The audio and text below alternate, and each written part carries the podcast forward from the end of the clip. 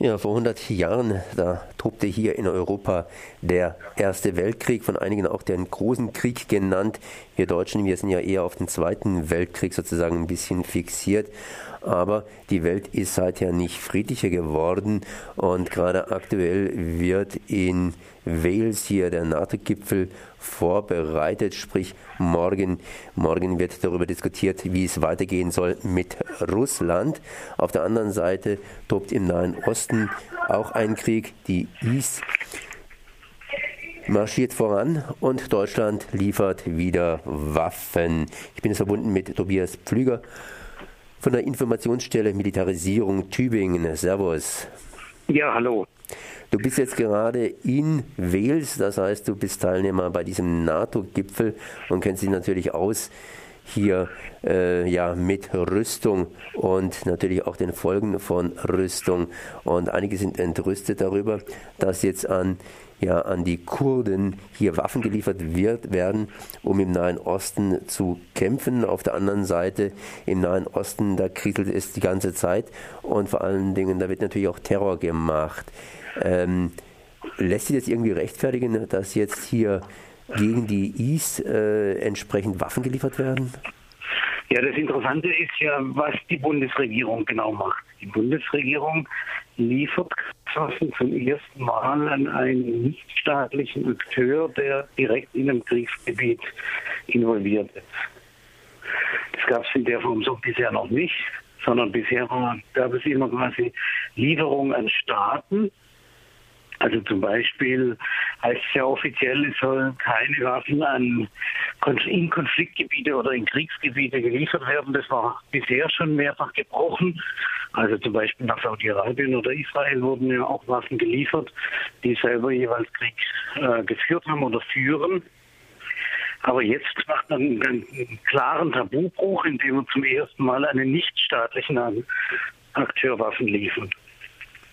Und was politisch, glaube ich, sehr wichtig ist, dass äh, sowohl das Kriegswaffenkontrollgesetz als auch das Außenwirtschaftsgesetz gebrochen wird und die politischen Grundsätze für die Rüstungsexporte ähm, eindeutig nicht eingehalten werden.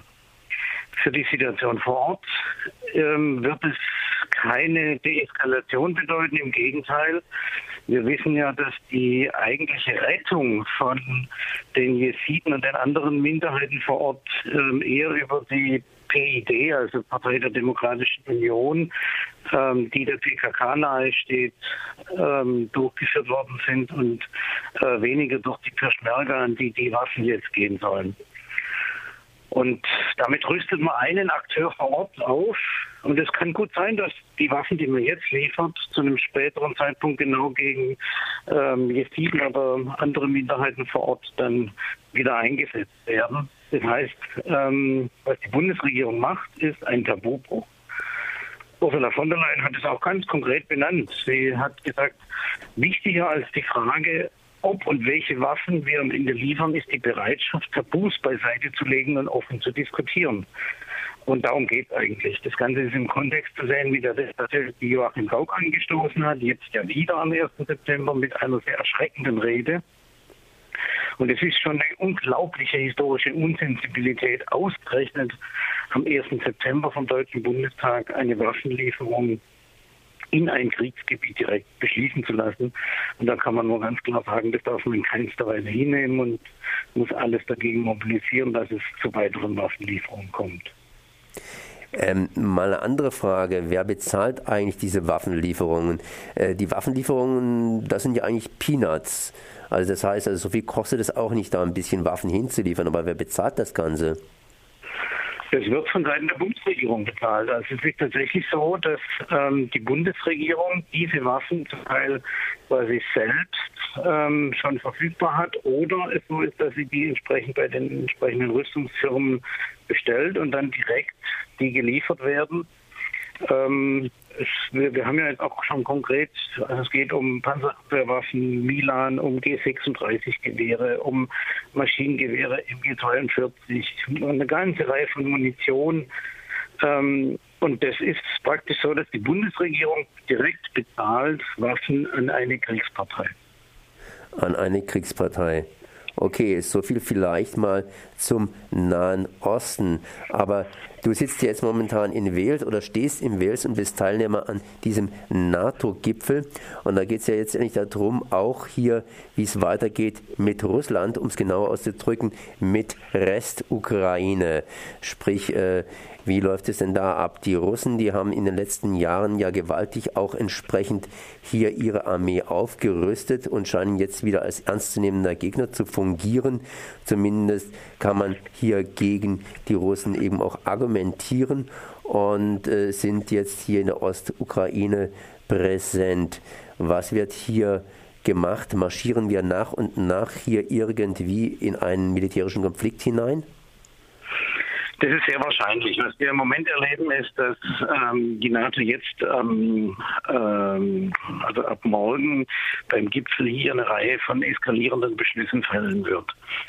Ähm, es wird eine neue EU-NATO-Eingreiftruppe äh, geben ähm, mit 4000 Mann, die insbesondere in Osteuropa stationiert werden soll. Und es soll neue Basen der NATO in äh, Osteuropa geben, ähm, mit einer Stationierung von 600 Soldaten dauerhaft, ähm, möglichst nahe quasi an der russischen Grenze. Und man will eine Reihe von Manövern die nächste Zeit in dieser Region durchführen. Ähm, die NATO rüstet gleichzeitig verbal auf, indem sie äh, Russland als Gegner und Feind beschreibt und ähm, gleichzeitig haben wir auf Seiten der russischen Regierung ähm, kein deeskalierendes äh, Agieren. Das heißt, es steuert im Moment stark von einem kalten ähm, zu einer Gefahr hin zu einem heißen Krieg. Und die NATO und insbesondere auch die deutsche Regierung ähm, sind hier nicht diejenigen, die deeskalieren. Im Gegenteil, also wenn man sich die Äußerung von dem bisherigen NATO-Generalsekretär Rasmussen anguckt, ähm, ist es so, dass also er zum Beispiel jetzt hier behauptet hat, ähm, es wäre eine militärische Intervention Russlands in der Ukraine erfolgt. Ähm, und dazu sind irgendwelche Satellitenbildchen gezeigt worden, die Militärexperten auseinandergenommen haben. Ähm, ist offensichtlich, die NATO eskaliert hier und was es dringend bedürfte, ist eine Deeskalation, damit dieser, äh, diese feindlichen Äußerungen quasi nicht tatsächlich zu einem heißen Krieg werden. Und meine Befürchtung ist, dass wir quasi eine Kombination haben werden aus Sanktionsbeschlüssen der Europäischen Union und der USA auf der einen Seite und jetzt eine Reihe von Aufrüstungsbeschlüssen wie dieser Gründung der Militärbasen, dieser neuen NATO-Eingreiftruppe auf der anderen Seite. Und das wird quasi enorm die Situation verschärfen. Und insofern haben wir tatsächlich mit einem Eskalations-NATO-Gipfel zu tun. Ein weiterer wichtiger Beschluss wird sein, dass man in Zukunft mehr für Militär ausgeben will. Bisher ist es so, dass ähm, die Staaten unterschiedlichen Anteil vom Bruttosozialprodukt dafür ausgeben. Es soll in Zukunft zwei Prozent des Bruttosozialprodukts jedes Staates für Militär ausgegeben werden. Bisher ist in Deutschland das 1,3 Prozent. Das hieße eine enorme Aufrüstung. Und insofern haben wir es auch mit einem Aufrüstungsgipfel hier jetzt in Wales zu tun. Und im Übrigen bin ich natürlich nicht beim Gipfel selber, sondern bei den Protesten gegen den NATO-Gipfel. Jetzt, äh, was müsste man tun? Ich meine, wenn Sie jetzt oder wenn du jetzt hier bei den Protesten dabei bist, dann heißt es ja nichts anderes als, ihr habt ja vielleicht irgendwelche Vorschläge, wie man hier statt Öl Wasser ins Feuer gießen könnte. Also zentral wäre ähm, als erster Schritt, dass man von Seiten der Europäischen Union einzieht, dass man das nicht das gesamte Filetstück Ukraine bekommen kann. Das EU-Assoziationsabkommen beinhaltet ja eine Reihe von politischen, äh, interessanterweise auch militärischen Teilen und ähm, eine sehr enge wirtschaftliche Kooperation mit Freihandel, die bedeuten wird, dass eine ganze Reihe von Regionen in der Ukraine wirtschaftlich zusammenbrechen werden. Es wird Teuerungen geben für die Menschen vor Ort.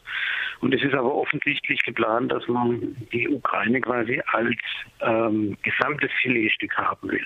Eigentlich wäre die Ukraine ähm, ideal als Brückenstaat zwischen Russland und den europäischen Staaten. Und eigentlich wäre es ideal quasi daraus, ähm, dass ein neutraler Staat wäre, der genau, weil ja die Wirtschaftsbeziehungen in beide Richtungen sehr intensiv sind, ähm, und auch die, die politische Möglichkeit, ähm, dass man daraus quasi, dass das ein neutraler Staat wäre, der eine Brückenfunktion übernimmt. Das ist allerdings von der Regierung in der Ukraine von Herrn Poroschenko so nicht gewünscht. Und die westlichen Regierungen stützen ja Herr Poroschenko. Und stattdessen lässt er quasi insbesondere im Moment in Donetsk hier auf die eigene Bevölkerung schießen, hat auf der anderen Seite mit, wieder mit Akteuren zu tun, die äh, auch nicht gerade zimperlich sind. Und äh, damit wird es so sein, dass weiterhin, wir haben jetzt schon 2600 Tote in der Ukraine, äh, die Zahlen weiter nach oben gehen werden, wenn nicht endlich sofort ein Waffenstillstand stattfindet. Und dafür müsste sich die Bundesregierung dringendst einsetzen tut sie aber offensichtlich nicht. Stattdessen wird hier der militärische Haushalt praktisch um 0,7 Prozent erhöht. Apropos 0,7 Prozent, war da nicht mal irgendwie ein Beschluss, dass 0,7 hier des Bruttoinlandsproduktes für ja, wirtschaftliche Zusammenarbeit ausgegeben werden sollten? Genau, das war mal ein äh, zentrales Projekt äh, eigentlich aller bisherigen Bundesregierungen und äh, das hat man aber auf die Seite gelegt und man konzentriert sich jetzt quasi eher auf Aufrüstung. Und dazu ist es natürlich quasi notwendig, insgesamt ähm, auch mehr Rüstungsexport zu betreiben. Und deshalb war auch dieser Tabubruch mit einer Lieferung an nichtstaatliche Akteure ähm, natürlich quasi in dieser gesamten Linie mit drin zu sehen. Und ähm, meine Befürchtung im Moment ist, es bräuchte auf der NATO-Ebene irgendeinen dieser Staaten, der jetzt anfängt, quasi eine Handbremse einzuziehen und zu sagen, wir machen diese Eskalation nicht weiter mit.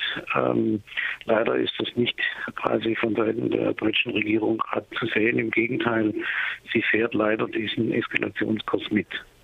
So, Tobias Pflüger von der, von der Informationsstelle Militarisierung Tübingen. Ich danke mal für dieses Gespräch. Danke auch.